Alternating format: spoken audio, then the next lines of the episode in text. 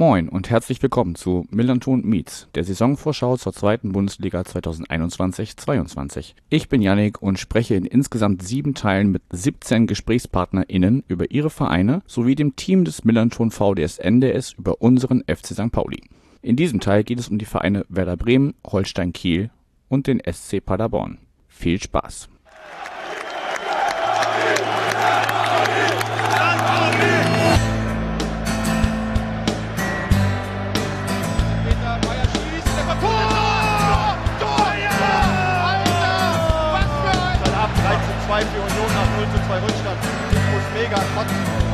Vertändelt die Chance, weil er mit dem Rücken zum Tor die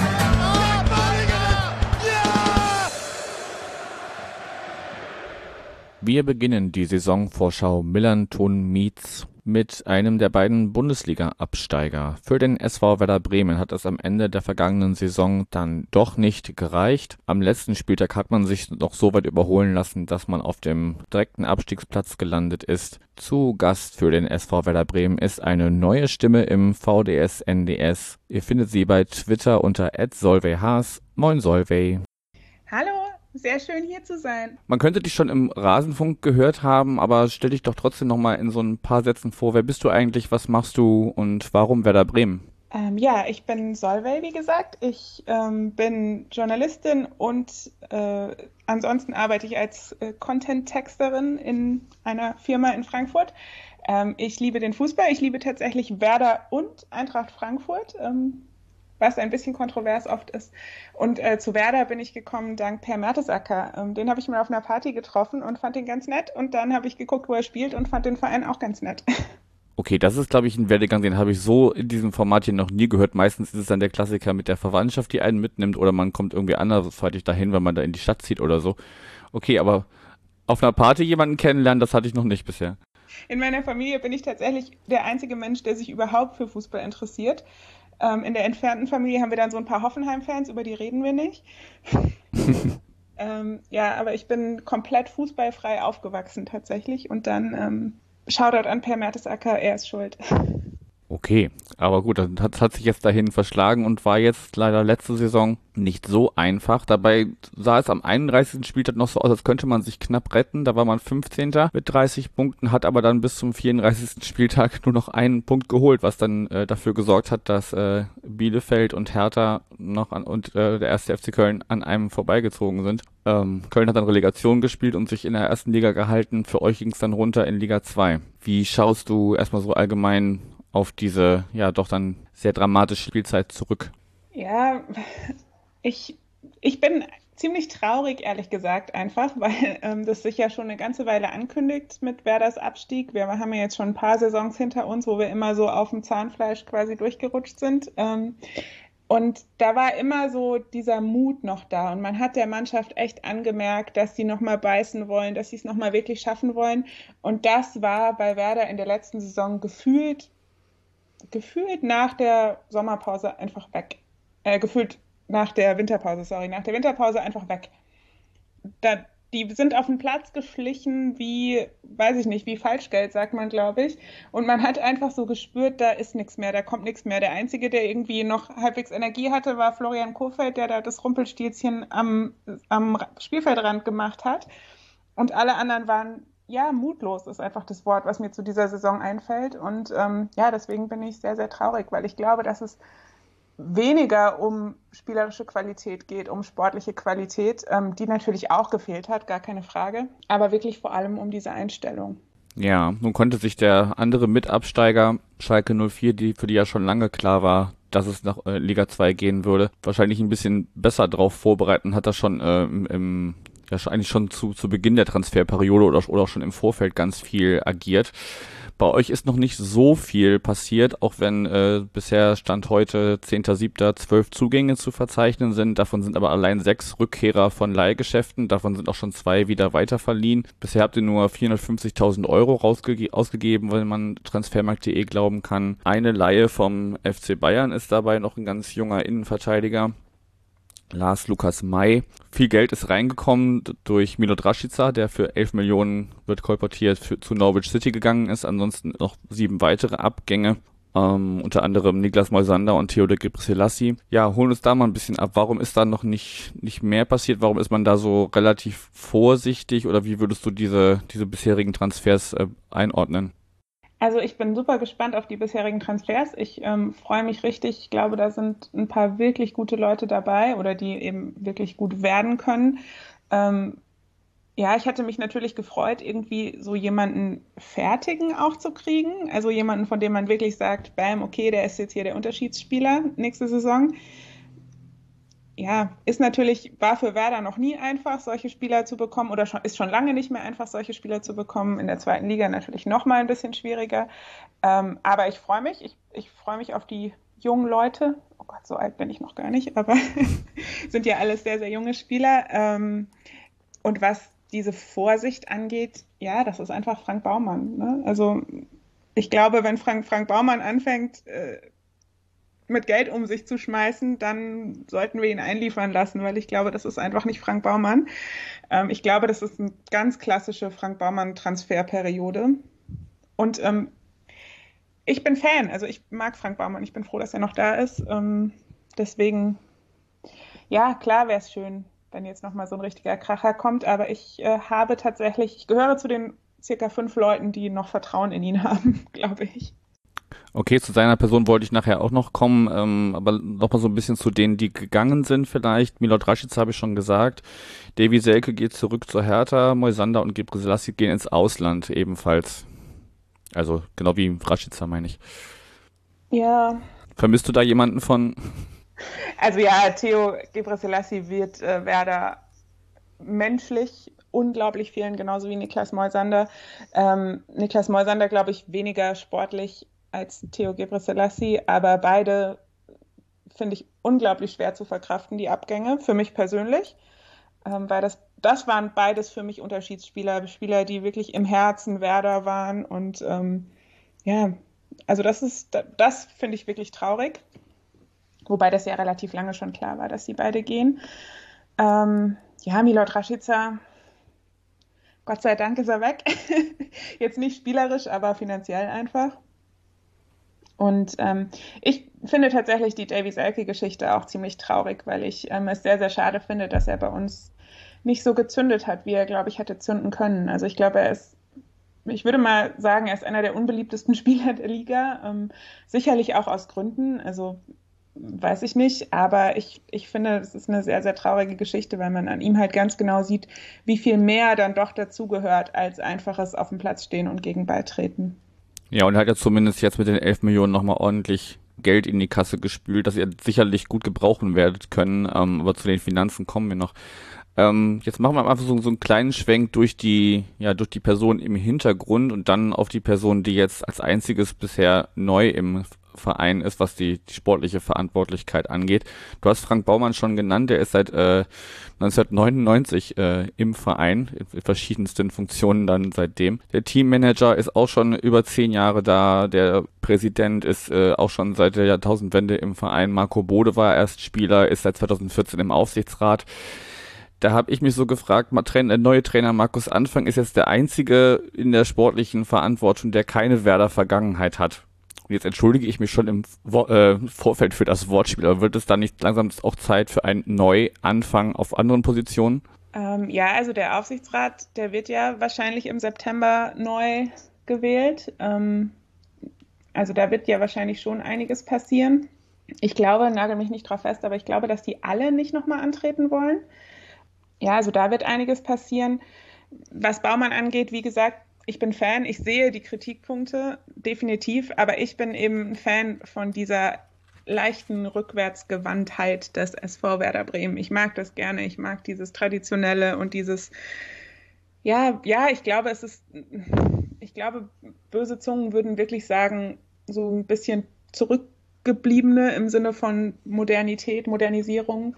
Ähm, ich mag das gerne. Ich weiß, dass das sportlich sehr, sehr kontraproduktiv ist, aber ich mag das einfach. Und deswegen mag ich Baumann auch sehr gerne. Ich weiß nicht, ob es in in deinem Rasenfunk-Auftritt war oder in einer anderen Folge. Auf jeden Fall wurde irgendwann mal, habe ich einen Podcast zu, zu Werder gehört und da wurde von dieser Werder-Suppe gesprochen. Also als Außenstehender kann ich halt nur sagen, das ist ja irgendwie, ich meine, es, es läuft ja jetzt seit Jahren nicht wirklich gut. Ihr habt äh, die Saison davor durch die Relegation ähm, den, den Abstieg verhindert. Es ist ja jetzt nicht so, dass da die, die ähm, Verantwortlichen seit, seit Jahren eine gute Arbeit machen, dass, dass man da aus aus Nostalgie oder aus, aus äh, ja, Verbundenheit zu, zu, zu, äh, zu diesen Personen, weil sie einfach schon lange da sind, dass man daran festhalten möchte, kann ich auch nachvollziehen. Ich bin auch kein Fan davon, wenn es mal nicht läuft, direkt die ganze äh, Führungsetage auszutauschen, wie das ja immer so sehr schnell geschrien wird. Ähm, aber so als Außenstehender würde ich halt sagen, aber wenn du jetzt sagst, da werden auch einige Positionen wechseln, ich glaube, das kann Werder nur gut tun. Aber das ist auch nur meine Draußensicht. Ja, also ich bin sehr gespannt darauf, was es, was es am Ende ausmachen wird. Ähm, ich hoffe, dass es gut tut. Ja, also wie gesagt, meine Einstellung dazu ist wirklich, also es ist wahrscheinlich sehr, sehr gut, dass ich da nichts zu melden habe, weil es natürlich sportlich, wie gesagt, ähm, ein bisschen kontraproduktiv ist. Aber ich, ich möchte eben eigentlich auch nicht Fan von einem Verein sein, der da kopfüber in diesen modernen Fußball reinspringt, in dem es nur noch um Sponsoren geht und nur noch um, um Geld und um ja, Mäzene dann am Ende. Das, und ich, ich befürchte, dass wir da alle irgendwann hinkommen werden, weil es einfach, weil man anders einfach nicht mehr mithält. Aber ich bin im Moment noch sehr, sehr glücklich darüber, dass Werder sich da noch so radikal weigert. Und natürlich bin ich nicht glücklich darüber, dass man damit dann in die zweite Liga geht, aber das ist für mich eher ein Kritikpunkt an dem Großen und Ganzen als ein Kritikpunkt an Werder. Kannst du das noch ein bisschen genauer ausfinden, was das große Ganze meinst du den Profifußball als an sich, so, so wie er jetzt funktioniert oder eben nicht funktioniert? Genau, also ich amüsiere mich immer ein bisschen über Leute, die so den SV Werder belächeln, weil das oft Leute sind, die sagen, ja, so Konstrukte wie RB Leipzig finden wir ganz furchtbar, das gehört nicht hierher und Hoffenheim, oh Gott, und Hopp und schrecklich. Und ähm, aber wenn dann ein Verein wie Werder da ist und Jetzt kann ich natürlich als Außenstehende nicht einschätzen, ob die sich wirklich weigern oder ob die einfach es nicht besser können. Vielleicht ist es auch letzteres, kann gut sein. Ähm, aber der halt wirklich sagt, nee, wir schmeißen jetzt nicht beim ersten bisschen den Trainer raus und den Aufsichtsrat neu und den sportlichen Verantwortlichen raus, sondern wir haben eben Werte und wir legen Wert auf Leute, die diese Werte auch teilen. Und das Gefühl habe ich bei Werder ganz stark, dass da eben nicht der nächstbeste geholt wird. Das hat Frank Baumann ja auch zum Thema Kofeld ganz oft gesagt. Klar, neuer Trainer, alles fein, aber funktioniert nur, wenn du halt auch einen hast, der passt. Irgendwen zu holen ist blöd. Und diese Einstellung finde ich einfach sehr, sehr angenehm. Ja, wie gesagt, kann ich grundsätzlich nachvollziehen, wobei ich nicht nachvollziehen kann, aber das Fass machen wir jetzt nicht nochmal auf. Die Saison ist ja vorbei, warum man dann am letzten Spieltag noch den, den Trainer rausschmeißt und einen anderen, anderen Altgedienten da nochmal auf die Bank setzt, der dann äh, die, die Kohlen aus dem Feuer holen soll. Aber gut, es ist jetzt äh, gelaufen, wie es gelaufen ist. Ihr seid in der zweiten Liga. Jetzt wäre mein nächstes Thema noch, bevor wir dann äh, so ein bisschen Ausblick noch machen. Finanziell. Man hat mitbekommen, im Winter hat man sich schon 20 Minuten Kredit aus einer Landesbürgschaft geholt und dann gab es eine, also der Verein möchte nicht, dass man es Fananleihe nennt, aber ich glaube, das Wort ist einfach greifbarer als äh, Mittelstandsanleihe. Ich musste erstmal genau nachlesen, was das bedeutet. Das heißt einfach, erst konnten Großanleger einsteigen in der ersten Phase, in der zweiten Phase konnte man dann auch als Kleineinsteiger ab 1000 Euro äh, damit äh, eine Anleihe zeichnen. Da sollten 20 Millionen rauskommen, 17 sind es geworden. Das soll, so wie der Verein sagt, eigentlich nicht fürs Tagesgeschäft sein, sondern für eine Nachhaltigkeitsentwicklung, für die Nachwuchsarbeit und für die Digitalisierung. Ähm, ist dann jetzt die Frage, wie viel man davon wirklich ähm, für, für ja, Infrastruktur nehmen kann oder wie viel dann wirklich fürs Tagesgeschäft ähm, verwendet werden muss. Wenn die Fans weiterhin nicht alle komplett ins Stadion dürfen, dann muss man vielleicht auch da Löcher stopfen, die sonst gar nicht entstehen würden.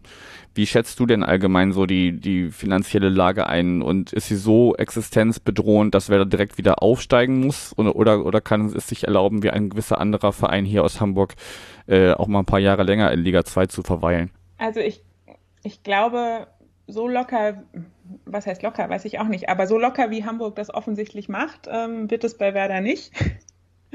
ähm, keine Ahnung, ich kann nicht beurteilen, wie das bei Hamburg ist, aber sie haben sich ja schon offensichtlich ganz bequem eingerichtet in, äh, in der zweiten Liga.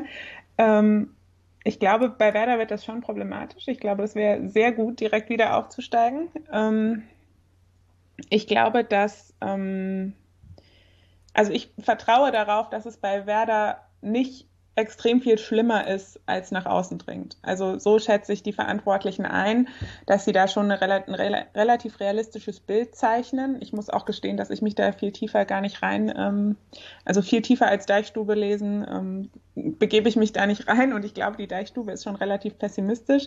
Deswegen ähm, glaube ich, dass es okay gehen wird, wenn wir jetzt eine Saison oder vielleicht zwei, hoffentlich nicht, ähm, in der zweiten Liga verbringen. Aber klar, ich glaube, kein, kein Verein außerhalb dieser Mäzenenwelt kann das locker wegstecken. Nee, klar, also das ist eine, eine ziemlich große Fallhöhe, zumal man ja äh, wahrscheinlich bis kurz vor Schluss noch gehofft hat, dass es wieder irgendwie reichen wird mit, mit Platz 15 oder die Relegation eben, dass man dann am letzten Spieltag noch ganz nach unten reinrutscht. Ja, sollte man, glaube ich, als Verantwortlicher in, in, Betracht gezogen haben, aber trifft dich ja dann wahrscheinlich trotzdem erstmal äh, krasser, als wenn du, wie eben schon gesagt, Schalke 04 schon lange mit der äh, mit dem Szenario zweite Liga planen kannst. Ja, klar. Was ich bei Werder sehe, ist, dass wir halt keine Großverdiener haben im, in der Mannschaft, glaube ich. Also wir haben jetzt niemanden, der da, ähm, ja, weiß ich nicht, Pavlenka vielleicht, wenn er bleibt, aber ansonsten glaube ich, dass da niemand irgendwie einen, einen unfassbar riesigen Gehaltscheck hat. Und ich glaube halt, dass erste Liga, zweite Liga, was ähm, die Zuschauer angeht, keinen großen Unterschied machen wird, wenn man wieder ins Stadion darf. Ich glaube, dass das Stadion nicht nennenswert leerer sein wird als in der ersten Liga. Ich meinte das jetzt auch weniger, weil die Leute nicht kommen wollen, sondern weil sie nicht dürfen. Ja, ja, ja, klar, absolut. Also das ist natürlich ein riesiges Problem, aber das haben ja alle Vereine. Ja klar, ich dachte halt nur, wenn du eh schon so spitz auf Knopf genäht bist und, und dann diese Einnahmen dir auch noch wegbleiben, dann könnte es halt doppelt schwierig werden. Ja, absolut. Ich glaube auch, dass wenn das so weitergeht, also wie ich das mitbekommen habe, wird ja jetzt wieder mit, mit wenigstens teilweiser Stadionfüllung geplant für die nächste Saison. Aber wenn das so weitergeht, dann wird sich da auch nochmal ein kluger Mensch irgendwas ausdenken müssen, weil sonst geht es halt wirklich den kleinen, in Anführungsstrichen, Vereinen an den Kragen und zwar sowohl in der ersten als auch in der zweiten Liga. Hm. Also äh, hier in Hamburg plant man mit äh, 30 Prozent für die ersten Spiele und testet da so ein bisschen das Hygienekonzept und muss ja dann auch immer die Zahlen abwarten und so, ob das dann weiterhin so durchgeführt werden kann. Schauen wir mal. Dann ähm, lass uns mal ein bisschen schauen, wie es denn losgeht für äh, den SV Werder Bremen. Ihr startet mit einem Heimspiel gegen Hannover 96, dann fahrt ihr nach Düsseldorf, dann äh, wartet Osnabrück im Pokal und äh, dann kommt der SC Paderborn. Wie schätzt du so das Auftaktprogramm ein und glaubst du, dass äh, der SV Werder da äh, von Anfang an oben mitspielen kann? Laut Marktwerttabelle logischerweise steht ihr ähm, nur knapp hinter Schalke 04, stand äh, erster Siebter mit einem Marktwert von über 81 Millionen äh, auf Platz zwei. Siehst du es realistisch, dass das irgendwie schon die Top 1, 2, 3 werden oder wird man sich äh, ja eher so mit Top 5 begnügen müssen? Was meinst du? Ähm, wie, wie, meinst du die Top 1, 2, 3? Als Positionierung von, von Werder am Ende der Saison. Also Ach so, am Ende wie, wie startet Saison. man rein, wo spielt man mit, wo landet man am Ende? Ja, okay. ähm, also ich, ja, das, das darf man immer nicht sagen. Für mich sieht, sehen die ersten Spiele machbar aus jetzt mal ohne, ohne irgendwen nicht respektieren zu wollen, weil es ist auch immer noch Werder. ähm, ich kann es super schwer einschätzen, weil, wie gesagt, ich glaube, es sind machbare Spiele. Ich glaube, man könnte da mit Schwung in die Saison reinstarten. Aber es könnte eben auch genauso schief gehen. Also wir haben in den letzten Saisons sehr, sehr gut gegen Bayern, Frankfurt und solche Gegner gespielt und dann verloren gegen Gegner, wo man sich sagt, hm, naja, ähm, deswegen ist es ganz schwer einzuschätzen. Ich hoffe sehr, dass sie äh, mindestens mit zwei Siegen aus den ersten drei Saisonspielen rausgehen. Ähm, aber wie gesagt, ich kann es gar nicht einschätzen. Ähm, du hattest gefragt, welcher Platz am Ende. Ich hoffe, dass wir einen zweiten Platz hinkriegen. Aber wie gesagt, ich. Puh. es ist Werder. Also ich habe neulich mal, jetzt mal ohne ähm, ohne zu schwarz malen zu wollen. Ich habe neulich mal zu jemandem gesagt, es kann der direkte Wiederaufstieg werden, es kann aber auch sein, dass wir direkt durchgereicht werden. Also bei Werder ist einfach alles möglich. Uh, jetzt malst du aber wirklich ein ganz dunkles Bild an Horizont. Das denke ich nicht, aber es ist halt bei Werder auch nicht 0% die Chance. Mhm. Gut, dann bleibt eigentlich nur noch eine Abschlussfrage, die ich äh, allen Gästen so zum Abschluss stelle. Wo, wo siehst du denn den FC St. Pauli in der kommenden Saison? wenn du das überhaupt einschätzen möchtest. Mir reicht auch eine ungefähre Region. Oberes Drittel, mittleres Drittel, Abstiegskampf. Ja, ich, ähm, ich sage, möchte vorausschicken, dass ich den FC St. Pauli sehr, sehr gerne wieder in der ersten Liga sehen würde. Ähm, das glaube ich aber leider nicht. Ich glaube, dass es so irgendwas um den sechsten Platz vielleicht wird. Ich glaube, dass ihr ein bisschen besser vielleicht ähm, landet als in diesem Jahr, aber ähm, ich glaube leider nicht, dass es für den Aufstieg reicht, ähm, den ich euch sehr, sehr gönnen würde. Dann, dann danke dafür, aber das reicht mir auch vollkommen. Es ist gekauft. Also, wenn es dazu kommt, äh, nehme ich. Okay, 20 Minuten haben wir rum, das ist die Zeit, die wir angepeilt haben. Hast du noch irgendwas, was du zu Werder loswerden möchtest, was wir jetzt nicht angesprochen haben?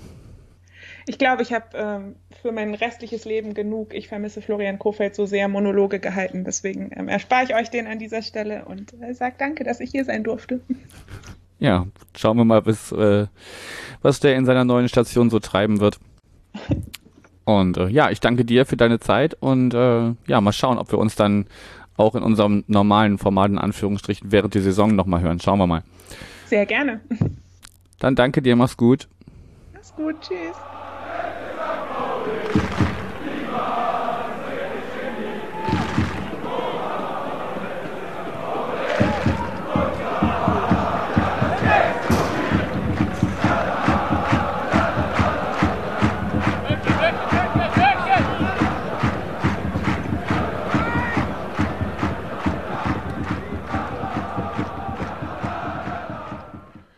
Wir bleiben im Norden und kommen zum Drittplatzierten der letzten Saison. In der Relegation hat es dann leider nicht gereicht für Holstein Kiel. Und somit sieht man sich die Saison in der zweiten Liga wieder. Zu Gast ist eine altbekannte Stimme, die ihr schon öfters in unseren Vor- und Nach dem Spielformaten gehört habt. Ihr findet ihn bei Twitter unter @calcioculinaria. Das ist der Name seines Blogs, den er auch schon seit einigen Jahren betreibt. Zu hören ist er bei 1912 FM. Moin Matthias. Moin. Ja, wie gesagt, du warst schon mal bei uns, aber du erscheinst im Segment mit äh, zwei anderen Vereinen. Von daher kann es sein, dass Leute dich hören, die dich noch nicht kennen. Stell dich doch einfach mal kurz vor, wer bist du, was machst du und warum Holstein Kiel? Ja, also mein Name ist Matthias, hast du ja schon gesagt, von Calcio Culinaria. Ist ein Blog, den es jetzt schon über zehn Jahre gibt. Zudem auch noch bei 1912 FM, der ja den Untertitel äh, CCKs Holstein Kiel Podcast trägt äh, auch unter die Podcaster vor, glaube ich, drei Jahren gegangen. Ansonsten Autor, Journalist, alles Mögliche, was mit äh, Holstein Kiel zu tun hat. Wie bin ich zu Holstein gekommen oder warum dieser Verein? Ähm, nach Kiel gezogen, also schon norddeutscher Jung, zum Studieren nach Kiel gezogen, per Zufall eigentlich fast mal ins Holsteinstadion gekommen zu einer Zeit, wo das alles noch nicht so schicki war, also 99, 2000, waren zwei Drittel des Stadions gesperrt. Die Stadionwurst war nicht sehr lecker, äh, der Fußball äh, ebenso wenig. Aber trotzdem so diese Geschichte, die hinter dem Verein stand, auch dass man da einen deutschen Meister kicken sieht, das hat mich dann doch irgendwie gefangen genommen und ähm, das wurde dann sehr schnell äh, eine sehr große Liebe und ja, inzwischen spielt man dann halt in etwas anderen Sphären. Ja, und man hätte sogar in noch höheren Sphären spielen können, wenn da nicht äh, die Relegation gegen äh, den ersten FC Köln gewesen wäre, sonst würden wir beide jetzt gar nicht miteinander sprechen. Lass uns mal so einen kleinen Rückblick erstmal machen. Äh, wie, wie schon angedeutet, ähm, letztes Jahr Platz drei, trotz einer äh, Corona-bedingten äh, Zwangspause dann, dann sehr viele Spiele äh, in weniger in kurzer Zeit gehabt.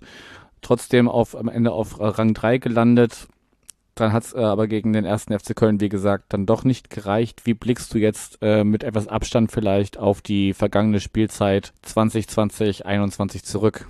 Ja, es war ja nicht nur eine Corona-Pause. Holstein hatte ja das Glück, dass man dann gleich zweimal eine zweiwöchige Quarantäne hatte und dadurch dann ja dieses wirklich unglaubliche Mammutprogramm zum Schluss hatte. Hm, ich weiß nicht, wer das gesagt hatte. Irgendjemand hatte gesagt, die Saison ist äh, mehr als man erhofft hat, aber weniger als drin war. Und ich glaube, das trifft es auch immer noch ganz gut. Ich glaube, kein Mensch in Kiel hätte spätestens nach der zweiten Quarantäne damit gerechnet, dass man wirklich nochmal so weit oben angreifen kann. Es ist natürlich so ein bisschen schade, weil man dann ja zwischenzeitlich sogar bis auf den zweiten Tabellenplatz voran oder raufgeklettert war. Aber im Endeffekt wirkte es dann doch so am Schluss, dass man vielleicht nicht mehr so fit im Kopf war, dass den Spielern dann auch ein bisschen die Kraft gefehlt hat, ein Spiel nochmal rumzubiegen. Und spätestens gegen Köln war es dann so, dass es dann einfach nicht mehr gereicht hat. Auch wenn natürlich das Hinspiel noch 1 zu 0 gewonnen wurde, war das Rückspiel dann, glaube ich, doch ziemlich deutlich. Und das war auch so ein bisschen sinnbildlich für die gesamte Saison. Man konnte halt hoffen. Es war ja auch nicht wirklich schlecht. Aber im Endeffekt hat es nicht gereicht. Ich bin jetzt mit etwas Abstand gar nicht mehr so enttäuscht. So direkt nach der Relegation war da natürlich so ein bisschen noch äh, so eine gewisse Trauer vielleicht vorhanden. Trauer ist vielleicht schon zu viel, aber Enttäuschung auf jeden Fall. Ja, mit ein bisschen Abstand muss man wohl anerkennen, dass das unter den gegebenen Umständen schon ziemlich weit vorne war. Ja, also so aus der Ferne betrachtet habe ich auf jeden Fall nicht damit gerechnet, dass ihr da ähm, nochmal trotz, trotz dieser ganzen Begleitumstände oben angreift und dann am Ende noch den äh, diesen anderen Hamburger Verein hier ein bisschen weiter außerhalb äh, gelegen auf seinen geliebten Platz 4 schieben könnt. Von daher ähm, sind wir euch, glaube ich, aus dieser, dieser Hinsicht sehr dankbar, dass, dass ihr das noch glaub, geschafft habt. Machen die immer relativ von sich selbst aus. also ja, also ich gucke da natürlich hauptsächlich auf Holstein. Ja, es, es war irgendwie, das Kranke war ja wirklich, man hat irgendwann gingen die Spiele wieder los. Man hatte ja schon diese zwei Spiele zwischen der ersten und zweiten Quarantäne gehabt, die ja beide verloren gingen. Gegen Bochum und Heidenheim müsste es gewesen sein. Und deshalb hatte man eigentlich nach der zweiten Quarantäne so gar keine Hoffnung mehr. Ja, und dann beginnt Holstein einfach zu gewinnen und unter anderem ja auch gegen St. Pauli ein Spiel abgeliefert hat, wo man wirklich gedacht hat, was geht denn nur ab? Und ja, dann aus, man hat im Endeffekt schon so einen Haken hinter die Saison gemacht, wurde dann plötzlich dieser Endspurt und ähm, ja, das war natürlich alles auch äußerst sympathisch. Dann gab es noch den Rückschlag mit äh, Aslan, der sich da dann ja schwer verletzt hatte und vielleicht waren das dann auch so die Körner, die am Ende gefehlt haben, aber ja, also ich weiß, ich weiß gar nicht, wie das so im Endeffekt passiert ist, so, aber es war schon ziemlich faszinierend. Ja, faszinierend kann man auf jeden Fall äh, dran schreiben an dieser Saison. Und wenn du sagst, so mit bisschen Abstand, ja, es wäre mehr drin gewesen, aber am Ende ist es auch vollkommen oder, oder mehr als vollkommen in Ordnung, dann ähm, kann man das ja so auch durchaus äh, verschmerzen. Und ähm, vielleicht gelingt euch das ja in einer, der kommenden Saisons. Ich weiß nicht, ob die nächste da so die beste für ist, aber ähm, hängt ja auch ein bisschen davon ab, über, über die Transfers reden wir gleich noch, ob das denn jetzt so die, die nächste Saison wirklich die, die Chance ist, um, um da oben anzugreifen. Aber vielleicht wird es in den nächsten Jahren ja nochmal eine Saison geben, wo ihr da oben mitspielt und dann wird es vielleicht nicht, nicht nur der Relegationsplatz, sondern auch noch ähm, ja, ein, ein direkter Aufstiegsplatz. Wir werden es sehen ich fände es auf jeden Fall ganz sympathisch, euch mal in der, in der ersten Liga zu sehen, auch wenn unsere beiden Vereine jetzt nicht so sonderlich gut miteinander stehen, aber irgendwie finde, wenn sich das so ein ja doch immer noch relativ kleiner Verein äh, erarbeitet hat, dann kann man das durchaus auch ähm, würdigen. Dann lass uns mal so ein bisschen auf das schauen, was im Sommer bisher schon passiert ist. Du darfst mir jetzt gerne sagen, möchtest du, das hängt ein bisschen davon ab, wie du emotional da drin steckst. Willst du eher über Abgänge sprechen erstmal oder über das, was, was neu dazugekommen ist? Ähm, wir können auch gerne über Abgänge reden. Die waren ja eigentlich schon bis auf einen relativ klar. Also das. Also Lee war klar, ne? Lee war klar und auch da muss man einfach sagen, dass ein Spieler von dieser Klasse drei Jahre lang für Holstein Kiel gespielt hat und auch ja teilweise wirklich einen Fußball gespielt hat, den ich mir nie an der Förder erträumt hätte. Das ist einfach eine Sache, wo, glaube ich, wirklich Leute, die so ein bisschen Fußball-Sachverstand haben und Kiel-Fans sind, sind einfach unglaublich dankbar, dass dieser Spieler hier war und drei Jahre hier gespielt hat. Und man wünscht ihm jetzt wirklich nur alles erdenkliche Gute für die Zukunft, weil er auch einfach auf und neben dem Platz ein ja so guter Kerl war. Genauso Serra stand ja auch schon relativ lange fest. Kurz fürs Protokoll, entschuldige, aber kurz fürs Protokoll, er ist jetzt letztendlich in Mainz gelandet, ne? Genau, das Le ist auch. Leider aber auch, leider aber auch ohne, dass ihr dafür Geld gesehen habt. Ja, aber das, das hat man ja gesagt, dass man lieber mit ihm wirklich die volle Vertragslaufzeit äh, spielt. Und es hätte ja, und das, das ist so dieser kleine Wermutstropfen. Der Bundesliga-Aufstieg wäre natürlich eine Chance gewesen, ihn noch zu halten. Na klar. Aber ähm, gut, sei es drum.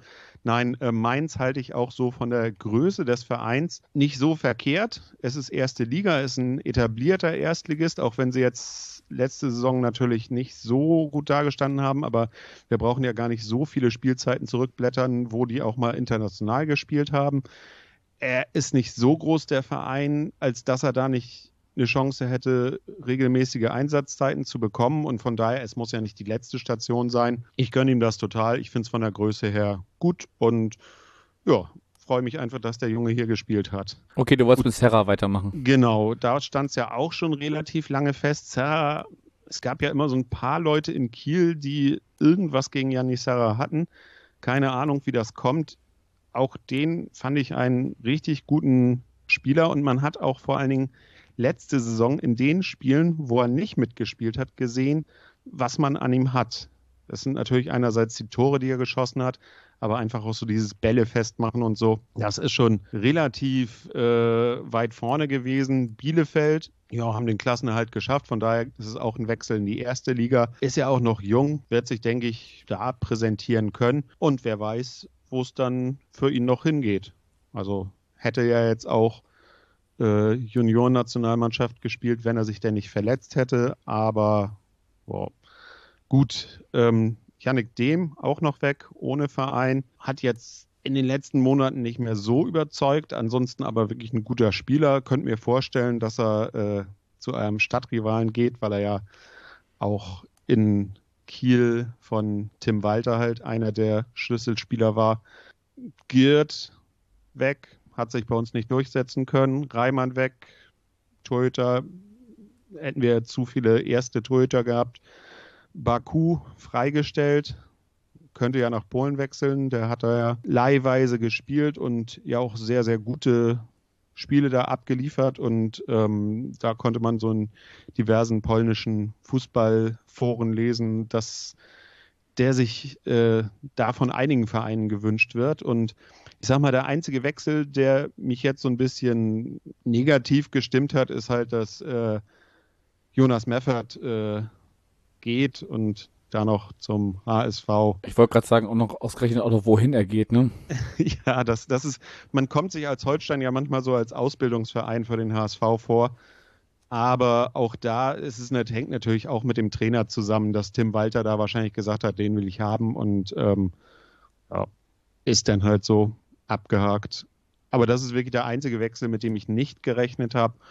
Und der insofern auch ein bisschen wehtut, weil dadurch das Ganze dann so ein bisschen mehr Umbruch ist, als es hätte sein müssen, aber wow. Ja, gut, das ist aber halt das das Problem, wenn du, wenn du auf äh, Rang 3 abschließt und dann trotzdem in der Liga bleibst, ne, dann, dann werden dir Leistungsträger halt oder, oder werden dir Leistungsträger zwar nicht weggekauft, weil ich glaube, ihr habt ähm, ja bis auf äh, den von dir erwähnten Jonas Meffert habt ihr kein Geld für die für die Abgänge gesehen leider.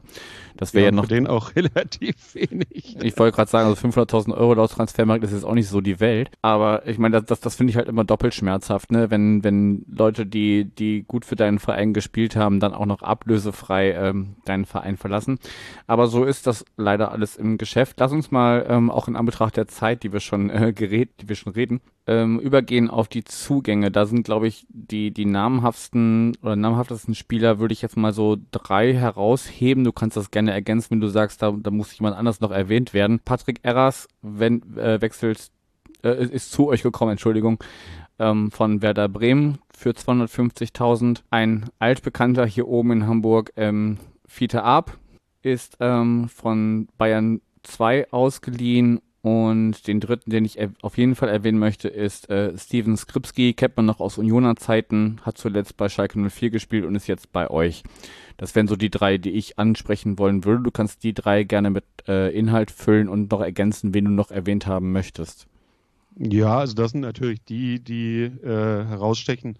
Mit Skripski hat, glaube ich, kein Kieler gerechnet. Das war ja nochmal so ein Ding, wo man gesagt hat, hui, dass der jetzt nach Kiel wechselt. Fiete Arp, ein Jahr auf Laie könnte natürlich insofern ganz interessant werden, weil Talent hat der Junge, das weiß man ja.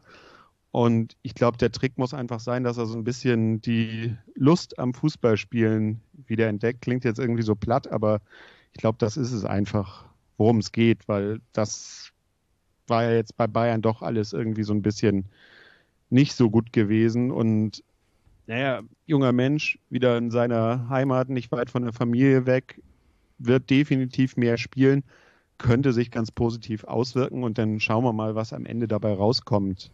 Ich befürchte so ein bisschen, wenn er sich bei uns gut macht, äh, ähnliches Problem, was wir gerade angesprochen hatten, dann wird er natürlich irgendwie eher dann an Augsburg oder ähnliche weiterverkauft. Also ja, schauen wir mal. Ähm, ja, ich habe jetzt schon. Ihr habt, ihr habt, ihr habt Ihr habt aber auch aufgrund der, ähm, ja, sein, seines Marktwertes wahrscheinlich oder auch weil Bayern das, das nicht äh, äh, akzeptieren wollte, keine Kaufoptionen, ne? Kenne ich keine Vertragsdetails, aber äh, ich befürchte einfach, dass das sich so ein bisschen außerhalb der finanziellen Möglichkeiten von Holstein bewegt. Hm. Außer man steigt auf. Dann muss man mal schauen, was passiert. Das wäre in vielerlei Hinsicht die Lösung, ja. Ja, ist man bloß, ist immer die Frage, also ich bin ja keiner, der um jeden Preis aufsteigen möchte oder um jeden Preis das Holstein aufsteigt. Aber aus wirtschaftlicher Sicht ist das natürlich, wird das einige Dinge vereinfachen. Aber ja, also insgesamt muss ich schon sagen, dass natürlich die Abgänge schmerzen, aber die Namen, die da jetzt äh, für kommen, da bin ich nicht unzufrieden. Und wollte gerade sagen, ich habe jetzt schon die beiden Testspiele gegen Randers und gegen Brøndby, wir hatten ja so ein bisschen dänische Wochen gehabt. Ähm, die habe ich beide gesehen und muss eigentlich sagen, dass alle Neuzugänge, auch die wir jetzt nicht erwähnt haben, ähm, was weiß ich, ein Julian Korb zum Beispiel, ähm, die haben sich eigentlich schon alle ganz ordentlich gemacht. Ich meine, Testspiele weiß man ja immer nicht, was ist jetzt der Auftrag vom Trainer, was die taktisch machen sollen. Aber insgesamt wirkte das schon recht äh, solide und ich traue einfach, und das ist für mich das Wichtigste, wenn wir über Zu- und Abgänge reden, dass einfach unser Trainer geblieben ist. Das ist für mich eine der wichtigsten Sachen, weil ich dem einfach zutraue, dass der halt wieder es jetzt schafft, ein Team aus den vorhandenen Spielern zu äh, formen, was halt seine Idee von Fußball auch umsetzt. Und ja, dann muss man mal schauen. Ja, da baust du mir eine super Brücke. Das ähm, wäre ja so das, das nächste Thema, was ich noch ansprechen wollen würde. Ähm, Trainer und, und sonstige Funktionäre. Ähm, es ist tatsächlich so, das finde ich relativ beeindruckend, äh, jetzt in der, in der Sommerpause zur kommenden, vielleicht laut Medien äh, stärksten zweiten Liga, dass, äh, dass Ole Werner nur einer von drei Trainern ist, die schon seit 2019 bei ihren Vereinen im Amt sind. Also nur Frank Schmidt äh, überflügelt euch dann noch. Ansonsten haben alle. Ja, gut, der überflügelt auch, glaube ich, so die meisten. nee, klar, also der, der, ja. ist da so ein bisschen outstanding, aber Ansonsten gibt es halt wirklich nur neben euch noch zwei andere Vereine, die ihren Trainer schon so lange haben. Das ist einmal Jans Rhein Regensburg und Hansa Rostock. Und äh, der Rest hat spätestens äh, im letzten Sommer äh, den, den Trainer ähm, gewechselt. Also das, das spricht ja auch einfach dafür, dass da bei euch ein langfristiges Konzept verfolgt wird, ne? Ja, und das muss man ja, da könnte ich jetzt Stunden drüber referieren. Aber ich glaube, Ole Werner ist einfach der Trainer, der einfach extrem gut zu Kiel passt und auch nicht nur zu Kiel passt. Wenn wir dann mich dann von Tim Walter reden, also Ole Werner ist ja schon relativ lang im Verein, dadurch, dass er jetzt nicht so eine lange Spielerkarriere hatte. Und im Endeffekt jeder Trainer, der zu Holstein gekommen ist, sei es ein Kalle Neitzel, sei es ein Markus Anfang, sei es ein Tim Walter, alle haben immer gesagt, aus Ole Werner wird nochmal ein ganz großer. Und schwuppdiwupp, was ist passiert, alle haben recht gehabt. Und immer dieses, ja, er ist ja einer der jüngsten Trainer, ähm, das ist ja immer alles relativ. Denn wenn man guckt, wie lange er schon an der Seitenlinie steht, nicht jetzt nur bei, also natürlich bei Holstein, aber nicht nur bei der ersten, ähm, da kommt natürlich auch noch Erfahrung so dazu. Und man hatte ja auch so ein bisschen Angst, weil ja ein, zwei prominente Vereine im Norden auch Trainer gesucht hatten, dass er dann unter Umständen sagt, naja, nächster Schritt in der Karriere, ich werde Holstein Kiel verlassen, aber jetzt bleibt er und ich glaube, da sind sehr, sehr viele Menschen drüber sehr, sehr glücklich. Ja, ich kann das ja mal kurz noch ein bisschen mit Inhalt füllen, für die, die das vielleicht nicht wissen. Also laut transfermarkt.de ging es schon ähm, äh, 2013 in der äh, Jugend los als, äh, als Co-Trainer unter Christian Riegs. Dann aber auch äh, Co-Trainer der, der zweiten Mannschaft, Interimstrainer zwischendurch gewesen bei euch, dann Trainer der zweiten Mannschaft und jetzt letztendlich nach einer kurzen Interimszeit dann auch wirklich bei euch dann als äh, Cheftrainer angekommen. Also er blickt trotz seiner 33 Jahre auf, schon auf äh, acht Jahre Trainererfahrung zurück. Das ist in dem jungen Alter wirklich äh, nicht zu verachten. Ja, definitiv. Und äh, dazu auch noch äh, menschlich, glaube ich, ein ziemlich guter Mensch. Kann ich aus der Ferne nicht beurteilen, müsste ich äh, nochmal genauer mit beschäftigen. Matthias, in Anbetracht der Zeit, gibt es noch irgendwas neben dem Sportlichen, was wir unbedingt erwähnen sollten, wenn es um Holstein Kiel geht? Mhm, Im Endeffekt nichts. Äh, Stadionumbau ist ja jetzt unter Dach und Fach. Da geht es aber dann erst nächstes Jahr los. Das ist natürlich eine Sache, auf die ja in Kiel schon lange irgendwo hingefiebert wird. Ich meine, einige fühlen sich auch mit diesem Provisorium oder Mischmasch oder wie man es immer nennen soll, ganz wohl, aber Na, auch da, wenn man wirtschaftlich irgendwie vorankommen will, bleibt wohl nichts anderes übrig, als sich irgendwann ein Stadion hinzustellen, was dann konkurrenzfähig ist. Und ja, ansonsten das gleiche Thema wie bei allen anderen. Mal schauen, wie es mit Zuschauern weitergeht. Das ist ja auch abhängig. Ich glaube, da ist Holstein Kiel ja auch keine Ausnahme, dass solange es nicht wirklich möglich ist, dass alle Leute ins Stadion kommen, die Szene halt dann auch wieder da ist und es dann wirklich Fußballspiele werden, wie man sie noch von vor Corona kennt. Ja, das, das ist auf jeden Fall ein Thema, das uns alle noch beschäftigen wird. Bei uns kursieren gerade so Zahlen von 30 Prozent zum, zum Saisonstart. Das würde für das Millantor 9000 ZuschauerInnen bedeuten. Aber das ist natürlich auch alles abhängig davon, ne? wenn die Leute jetzt auch aus ihrem Sommerurlaub zurückkommen, dann äh, wahrscheinlich auch nicht äh, das alles so einfach sein. Müssen wir einfach mal abwarten, wie sich in den nächsten zwei Wochen wir nehmen jetzt knapp zwei Wochen vor dem Saisonstart auf, wie sich das entwickelt und ähm, ja, sollte man auf jeden Fall nicht zu schnell äh, losschießen und äh, auf Teufel komm raus die Leute ins Stadion lassen, sondern lieber ein bisschen, ein bisschen gemäßigter. Hauptsache irgendwie geht es wieder los und äh, ja, dann können wir ho hoffentlich äh, zur Rückrunde dann mit mit äh, fast vollen Stadien rechnen. Aber das muss man, glaube ich, äh, von Woche zu Woche, von Monat zu Monat beobachten. Gut, dann lasse ich dich aber nicht gehen ähm, mit einem Tipp für deinen Verein und wenn du möchtest, darfst du auch einen äh, Tabellenplatztipp für den FC St. Pauli abgeben. Eine, Re eine, eine Tabellenregion reicht mir aber auch schon. Ja, also ist glaube ich auch dieses Jahr wirklich schwierig, weil man ja noch gar nicht so einschätzen kann, wie jetzt zum Beispiel Werder Bremen oder Schalke sich in der zweiten Liga äh, akklimatisieren es wäre einfach für Holstein schön, wenn sie wieder einen einstelligen Tabellenplatz erreichen. Ich denke, auch wenn man natürlich in den letzten Jahren dann immer mal oben angeklopft hat, als Holstein Kiel geht es immer noch darum, sich weiter zu etablieren. Und ich will einfach nicht, dass man irgendwie lange zittern muss, was den Klassenerhalt betrifft. Und wenn es dann einstellig wird, super. Und wenn es noch mehr wird, äh, wäre das, glaube ich, grandios. Ähm, St. Pauli muss ich sagen, wenn Andreas Bornemann natürlich so ein gutes Händchen beweist wie in der letzten Winterpause, dann könnte es, glaube ich, deutlich mehr werden. Dann wird es, glaube ich, auch irgendwo so, sag ich mal, oberes Drittel, denke ich schon.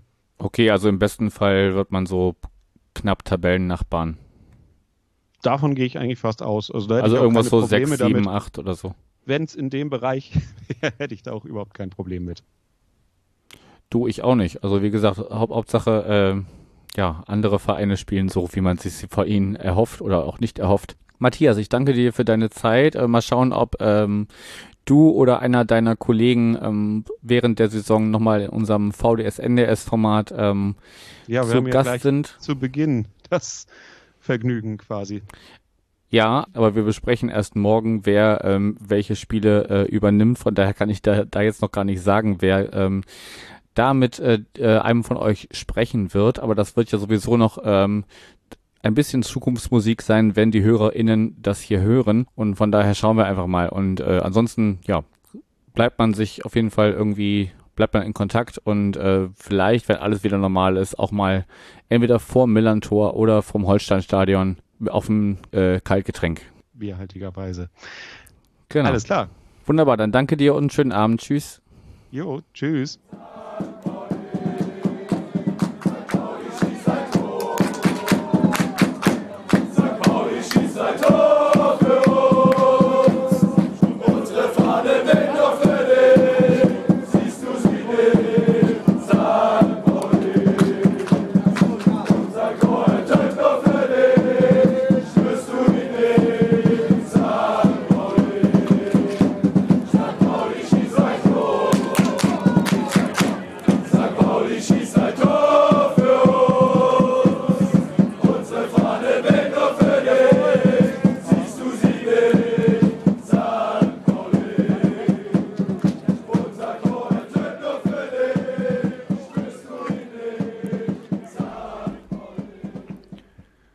Wir sind beim nächsten Verein gelandet, der die vergangene Saison direkt als Tabellennachbar des FC St. Pauli abgeschlossen hat. Ein Platz über uns mit 47 Punkten, punktgleich, aber das Torverhältnis war doch um einiges besser.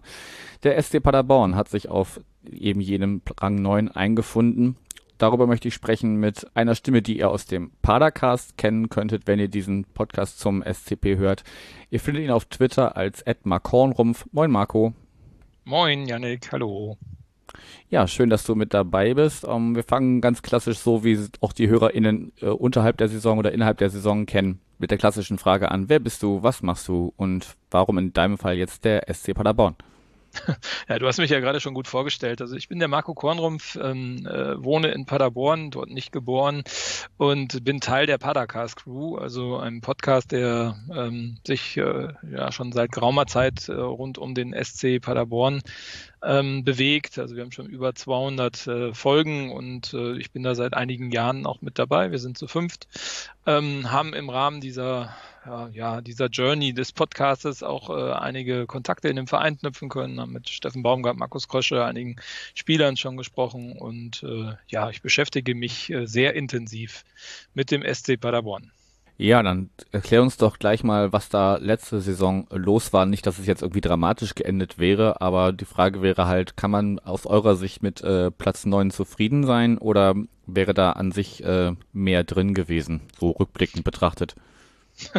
Also äh, aus der Sicht des SC Paderborns würde ich schon sagen, dass es eine dramatische Saison war, weil ähm, wer so ein bisschen den kleinen SC Paderborn kennt, ähm, der weiß, dass seit der Saison 2013, 2014 wir entweder abgestiegen oder aufgestiegen sind. Und das war seit äh, 2013, 2014 wirklich die erste Saison, die langweilig war. Also eine rasante Achterbahnfahrt ist äh, für den SCP letztes Jahr zu Ende gegangen mit einem langweiligen Platz 9. Also aus meiner Sicht schon dramatisch, weil das Adrenalin, das äh, Positive wie Negative, hat letzte Saison einfach gefehlt. Ja, also Lass ich mal kurz einhaken. Also das, das ist halt echt irgendwas, was ich mir seit Jahren für den FC St. Pauli wünsche. Ne? Also das einfach mal so eine nachbetrachtet stinklangweilige Saison, wo du nie im Bedrängnis warst, einfach am Ende im Mittelfeld reinkommst, das, das wäre das, was ich mir wünsche. Und ich meine, ich sag mal so, also wäre der jetzt irgendwie auf oder wieder abgestiegen, du konntest, hättest es ja gar nicht richtig feiern oder betrauern können zusammen mit anderen. Ich meine, klar, es gibt Fans, die haben das gemacht, aber so richtig, äh, ja, emotional miterleben hätte man das ja auch nicht können. Von daher ist es doch eigentlich ganz fein, wenn man ähm, so im Mittelfeld landet am Ende, finde ich. Also äh, es passte zu dem Saisonverlauf. Ne? Also jetzt mit SARS-CoV-2 ähm, mit den nicht nicht im Stadion sein können. Also der SCP hat in der vergangenen Saison ein Heimspiel voll Zuschauern äh, ausgetragen. Das war relativ früh in der Saison gegen Hannover 96 mit 1500 Zuschauern auf Sitzplätzen und Mundschutz und alles, was dazu gehört. Und ansonsten war es halt komplett zuschauerfrei. Äh, ja, der Spaß am Fußball ist, glaube ich, vielen im letzten Jahr ein wenig abhanden gekommen und äh, ja, dementsprechend passt eigentlich der Tabellenplatz auch ähm, zu dem Verlauf, äh, ja, als Fußballfan zusammen im Corona-Kontext. Okay, dann lass uns mal ein bisschen in den Verein reinschauen. Ich denke, ganz klar wird auch äh, allen, die zuhören, sein, dass wir über eine Personalie ganz besonders sprechen müssen. Nach äh, vier Jahren verlässt Steffen Baumgart den SC Paderborn und äh, den zieht es nach Köln. Ich habe äh, eure Saisonrück euren Saisonrückblick, äh, euren Podcast dazu ähm, gehört und ich glaube, du warst, der gesagt hat, das ist eigentlich so die größte Enttäuschung der ganzen Saison, neben dem, wie du gerade schon ausgeführt hast, dramatischen Platz 9. Ja, genau. Ich bin da eher ein Kritiker von Steffen, ähm, also äh, aufgrund seines Abgangs, aber auch äh, aus dem Sportlichen heraus. Ich meine, ich bin auch, glaube ich, derjenige, der gesagt hat, äh, Steffen Baumgart hat dem SC Paderborn ein Gesicht gegeben, was, was nie so vorhanden war. Also ist ja schon eine Persönlichkeit, ähm, der auch nicht mit seiner Meinung ähm, ja, seine Meinung zurückhält, wenn man so gesehen hat nach dem DFB-Pokal aus vom SC Paderborn in Dortmund, was ja sehr unglücklich war in der letzten Saison, ist ja auch stark ins Medieninteresse äh, gerückt und hat da auch ganz klar ähm, ja, Stellung bezogen zu dem, wie er so äh, die Schiedsrichterleistung, aber auch in Summe den deutschen Fußball sieht, ähm, hat auch so in Paderborn, glaube ich, einige Themen angesprochen, die man so vorher nicht gesehen hat, hat viel Wandel auch im Verein angestoßen, ähm, sportlich wie auch äh, inhaltlich. Ähm, und ich hätte mich, hätte mir eigentlich gewünscht, dass dieser Steffen Baumgart, der eigentlich auch mal einen sehr genügsamen Eindruck zumindest bei mir gemacht hat, ähm, sich langfristig, also länger als vier Jahre, wobei das ja in dem Profifußball schon eine lange Zeit ist, äh, in Paderborn ähm, ja, engagiert hätte und dort etwas Nachhaltiges auf, aufgebaut hätte und vielleicht auch mit dem zufrieden sein ja, zufrieden gewesen wäre, was er in Paderborn vorfindet. Wenn man so sieht, wie die letzten vier Jahre verlaufen sind, ähm, was er dort so gesagt hat, hat es mich schon arg enttäuscht, dass er in diesen, ähm, ja, zum FC Köln gewechselt hat. Also nicht, weil ich neidisch bin, sondern eher, weil es ich den FC eher so als äh, den Verein des Kölner Express sehe, der auch ziemlich turbulente Zeiten hinter sich hat, auch äh, so einige Fauxpas sich geleistet hat. Ähm, und äh, also sowohl neben dem Platz wie auch äh, auf dem Platz. Und äh, für mich ist der FC eher eine Geldverbrennungsmaschine und das da ein Steffen Baumgart hinwechselt, zeigt mir schon, dass äh, ja im Endeffekt er schon genau so ist wie viele andere Trainer oder viele andere Funktionäre, Sportdirektoren, Sportmanager, wie man es auch immer nennen möchte, im Fußball und äh, wirklich dem schnöden Mammon hinterher äh, hechtet, weil ich glaube, die Verdienstchancen beim FC sind deutlich größer als beim, beim SCP. Ja, und von daher bin ich da schon sehr enttäuscht, weil die Persönlichkeit Steffen Baumgart, ähm, ja, da hätte ich mehr von erwartet, mehr Rückgrat. Ja, also die Beweggründe werden wahrscheinlich so aussehen. Ich, ich finde ihn trotzdem von seinem ganzen, also auch wie er sich äußert. Ähm, du hast ja die, die Äußerung nach dem Pokalspiel angesprochen, dass er, er sei ja keine Aktiengesellschaft und er hätte keine Millionen im Keller. So, so, so war ja ungefähr der Tenor. Jetzt habe ich irgendwie äh, beim, beim Überfliegen der Nachrichten auch zu eurem Verein, schaut er auch immer wieder auf, logischerweise. Hat er gesagt, ja, beim FC knallt's an allen Ecken so. Das kann ich mir auch gut vorstellen, dass er da, wenn er da jetzt ankommt und sich dann nicht einfach äh, sagen lässt, ja, das machen wir aber schon seit 20 Jahren so. Zumindest in der Hinsicht kann er, glaube ich, dem, dem FC oder auch der ersten Liga gut tun, dass äh, ja, er halt keiner ist, der den, der den Mund hält und so, sondern klar sagt, was, was er denkt. Aber ja, aus, aus deiner Sicht kann ich natürlich äh, gut nachvollziehen, dass man enttäuscht ist, wenn jemand, der, der viel für den Verein getan hat und ähm, ja, sich da ja schon so ein kleines ja, Lebenswerk ist vielleicht ein bisschen groß gegriffen, aber ja schon sich sich äh, bleibend in Erinnerung äh, äh, geschaffen hat, dann dann dann geht und und ja, jetzt FC wäre jetzt auch nicht meine erste Wahl, wenn ich Trainer wäre, glaube ich.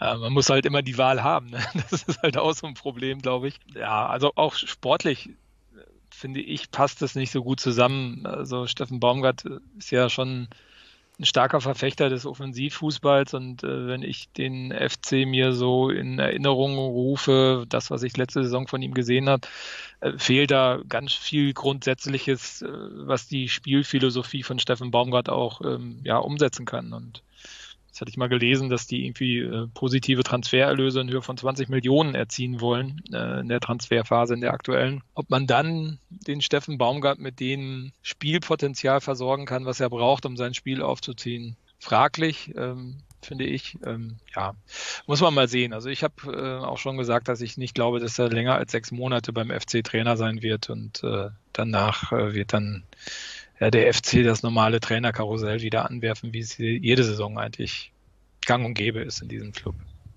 Ja, wir werden das auf jeden Fall beobachten und zwangsläufig auch irgendwie mitkriegen. Ähm, aber um Steffen Baumgart soll es ja, oder zumindest ihn beim FC soll es ja gar nicht gehen, sondern sein Nachfolger steht ja auch schon fest mit Lukas Quaschniok. Äh, kommt ehemals aus der, also hat die KSC-Jugend trainiert, war bei Jena, bei Saarbrücken und ist jetzt bei euch gelandet. Gib uns doch mal so einen, so einen kleinen Einblick, wie ist er bisher bei euch angekommen? Bei mir persönlich ganz gut, muss ich sagen. Ich meine, es ist halt eine kleine Wundertüte momentan noch. Ähm, also ich beobachte, äh, habe auch im letzten Jahr die dritte Liga äh, hin und wieder beobachtet. Ähm, ja, und äh, Saarbrücken war da ja sehr auffällig, zumindest in der Hinrunde waren ja ein Tag, ein Spieltag, glaube ich, sogar Tabellenführer. Und ähm, das hat ja der, der Lukas damals sehr gut gemanagt dort und hat da auch eine Mannschaft aufgebaut, die mit wenig viel erreicht hat, auch wenn es äh, dann in der zweiten Hälfte vielleicht so ein bisschen die Luft ausgegangen ist. Ähm, von daher war ich erstmal prinzipiell sehr oder bin ich immer noch guten Mutes, dass er zu uns gewechselt ist. Das, was ich jetzt sehe ähm, von den Testspielen, die wir gemacht haben, also wir haben heute zum Beispiel gegen Ajax Amsterdam noch gespielt, haben natürlich verloren 4-1, aber ähm, in Summe, was davor so war, würde ich sagen, er führt die Philosophie von Steffen Baumgart weiter, also das äh, schnelle Offensivspiel, das äh, äh Konterspiel vom SCP, was ja auch St. Pauli ein, das ein oder andere Mal ähm, äh, spüren durfte. Und ähm, äh, von daher bin ich da sehr guten Mutes. Er selber hat es auch ähm, in seiner Antrittsrede so ein bisschen äh, ja so ausge, ausstaffiert, dass er gesagt hat, er möchte gerne die Spielphilosophie weiterführen, die in Paderborn in den letzten Jahren auch gespielt wurde, möchte aber ganz gerne mehr Variationen reinbringen. Und hm, das finde ich sehr, sehr positiv, weil das ist ein Kritikpunkt von mir persönlich an der Spielphilosophie von Steffen Baumgart, äh, gerade in den letzten beiden Jahren.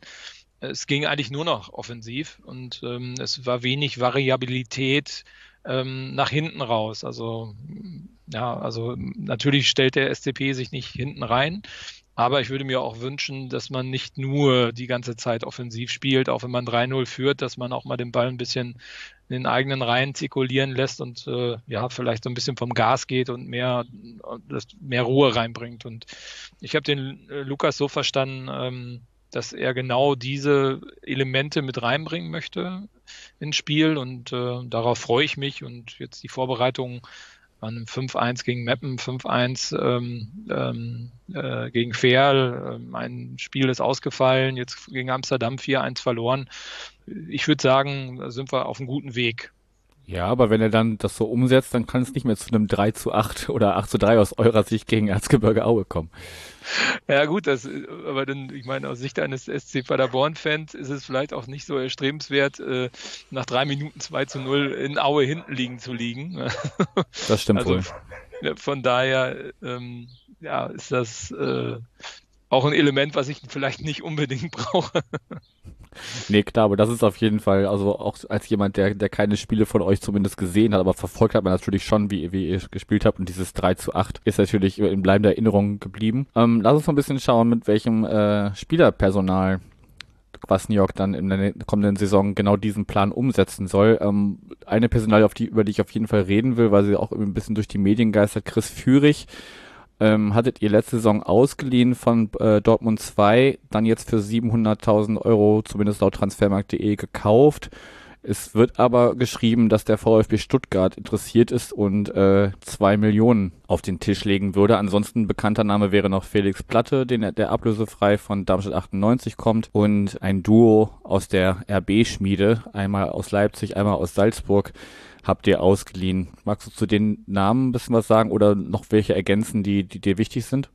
Ja, vielleicht fangen wir erstmal mit den, mit den Abgängen an. Also, Meinetwegen auch das. Ja, also wir hatten, also ich finde, ich weiß nicht, wie es bei euch jetzt war und bei anderen Vereinen war, aber ich finde durch diese Corona-Saison ähm, hat sich so der Umbruch, ich meine, wir sind ja vorletzte Saison abgestiegen aus der ersten Bundesliga und normalerweise hat man da ja einen großen Kaderumbruch, also zumindest war es bei uns auch bei der, beim letzten Abstieg aus der ersten Bundesliga so.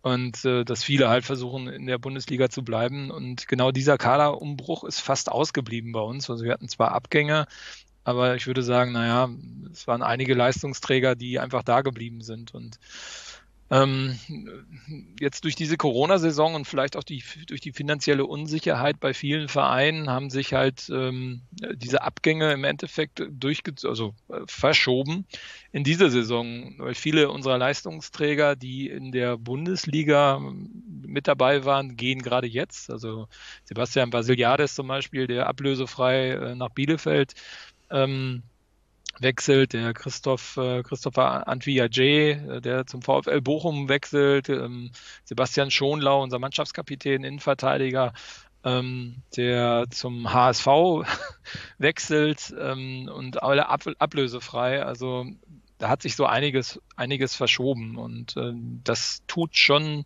glaube ich, sehr weh, auch wenn ähm, der Christopher Antuya-J und der Sebastian Basiliades in der letzten Saison nicht Leistungsträger bei uns waren, sondern äh, auch vielfach nicht im Kader oder äh, von der Bank reingekommen sind, ähm, sind das schon Potenziale, die der SCP da verliert und dadurch, dass die alle auch ähm, ablösefrei wechseln, geht natürlich einiges an Transfererlösen, wo der SCP definitiv von lebt. Wir haben keine großen Sponsoren, keine Investoren im Rücken äh, verloren. Ihr seid halt keine Aktiengesellschaft.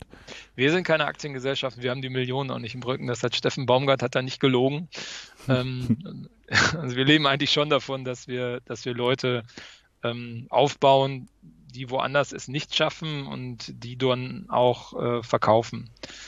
Ähm, und man hat es auch gesehen, also dazu vielleicht nochmal zu dem Umbruch in den, in den Abgängen.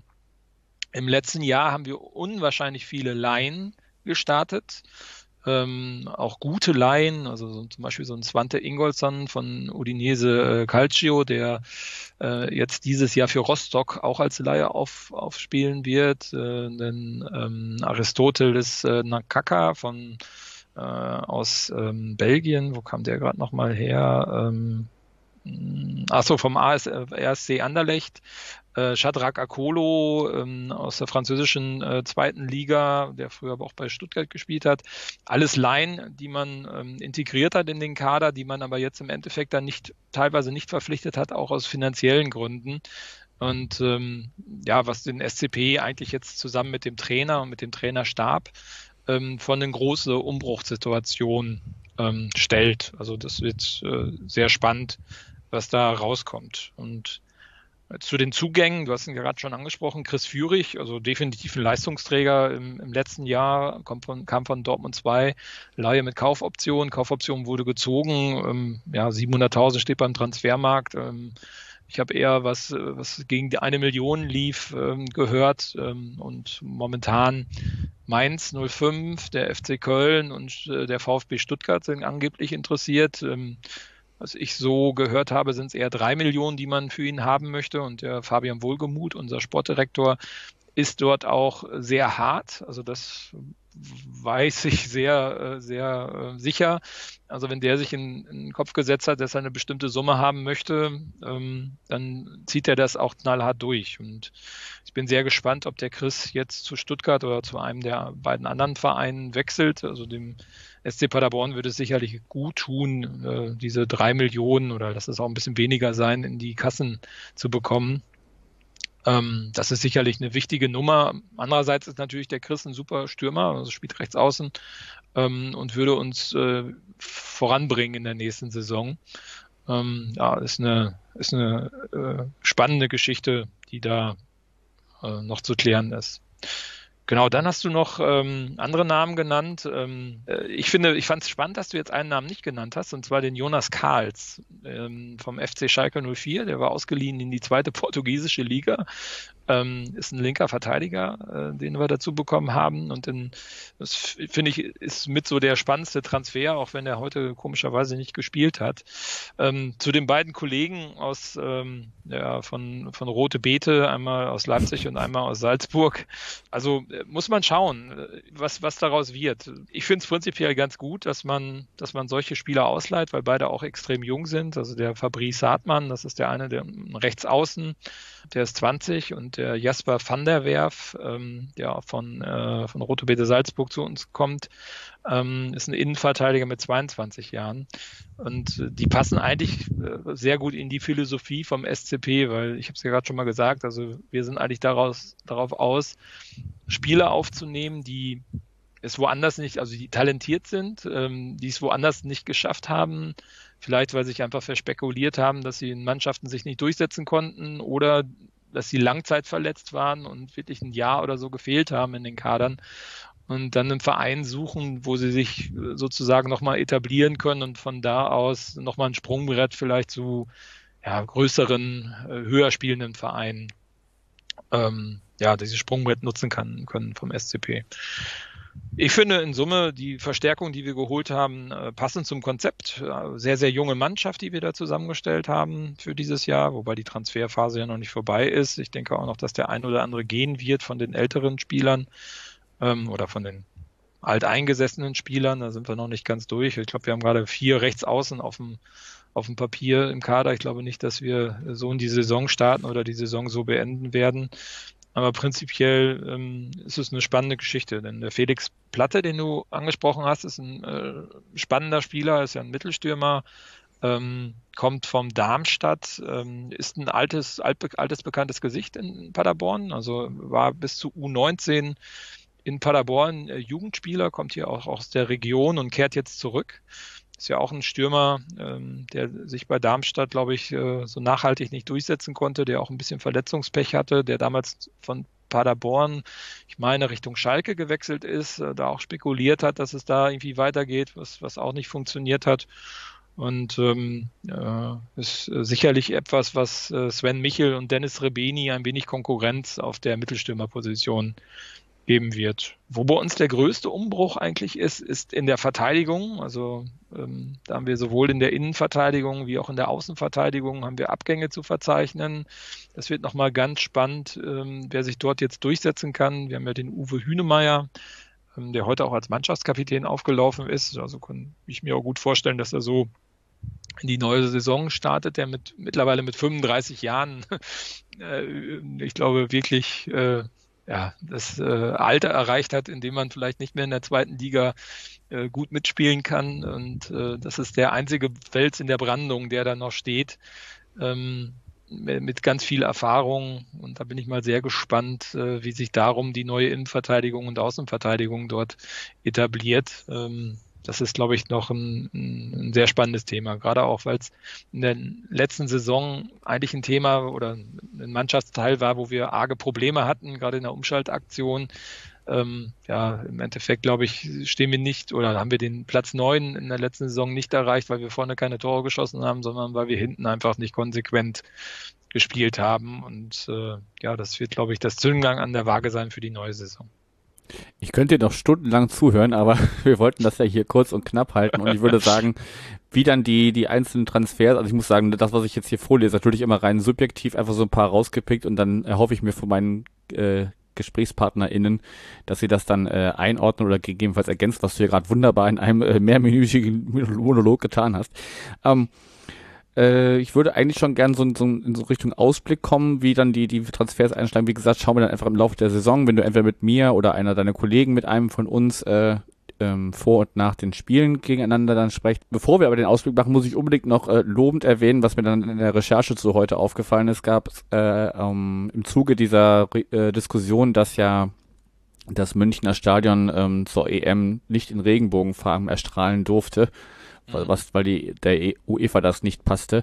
Ähm, habt ihr eine, eine, eine Flaggenaktion gemacht, dafür irgendwie vor, vom Stadion und vom äh, NLZ, glaube ich, waren ja. dann äh, äh, Regenbogenflaggen mit dem äh, Schriftzug Wir leben Vielfalt aufgehen. Das fand ich, das wollte ich hier nicht unerwähnt lassen, auch wenn wir jetzt die Zeit schon ein bisschen überschritten haben. Fand ich eine sehr schöne Aktion ja, da hat sich äh, der Verein auch weiterentwickelt, muss man sagen. Also es ist vielleicht auch eine Weiterentwicklung, die ein bisschen, ein bisschen von Steffen Baumgart vielleicht auch mit beeinflusst worden ist.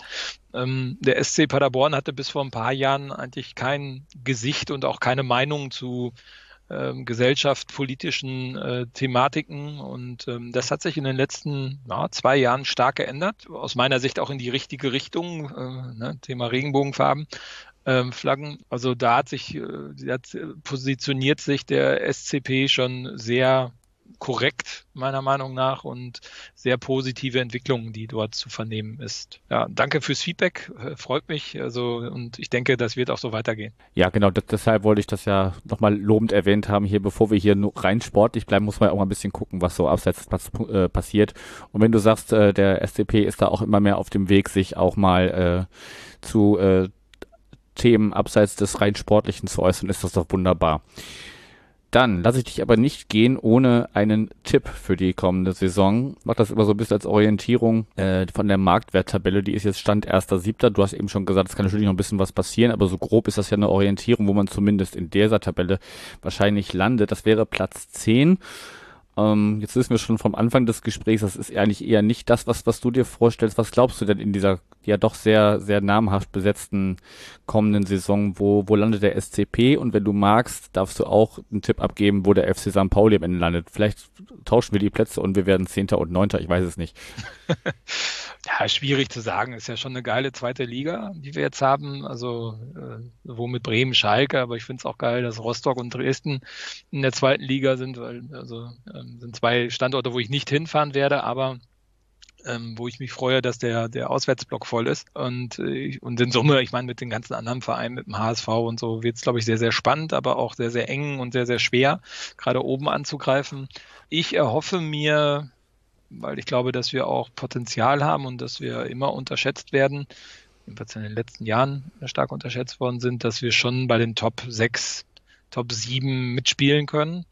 Ähm, das würde mich freuen. Alles andere ist natürlich ja, wäre wär schön, aber ich glaube nicht, dass wir dieses Jahr mit um Aufstieg spielen. Also vielleicht sollten wir uns eher aufs DFB-Pokalfinale mal konzentrieren. Nein, also ich freue mich auf, eine, auf, einen, auf einen tollen Fußball und auf die ganzen Begegnungen, die da ausstehen. Und äh, ich denke, dass wir da im oberen Drittel, Viertel unterwegs sind dieses Jahr. Und Zum zu St. Pauli möchtest du nichts sagen?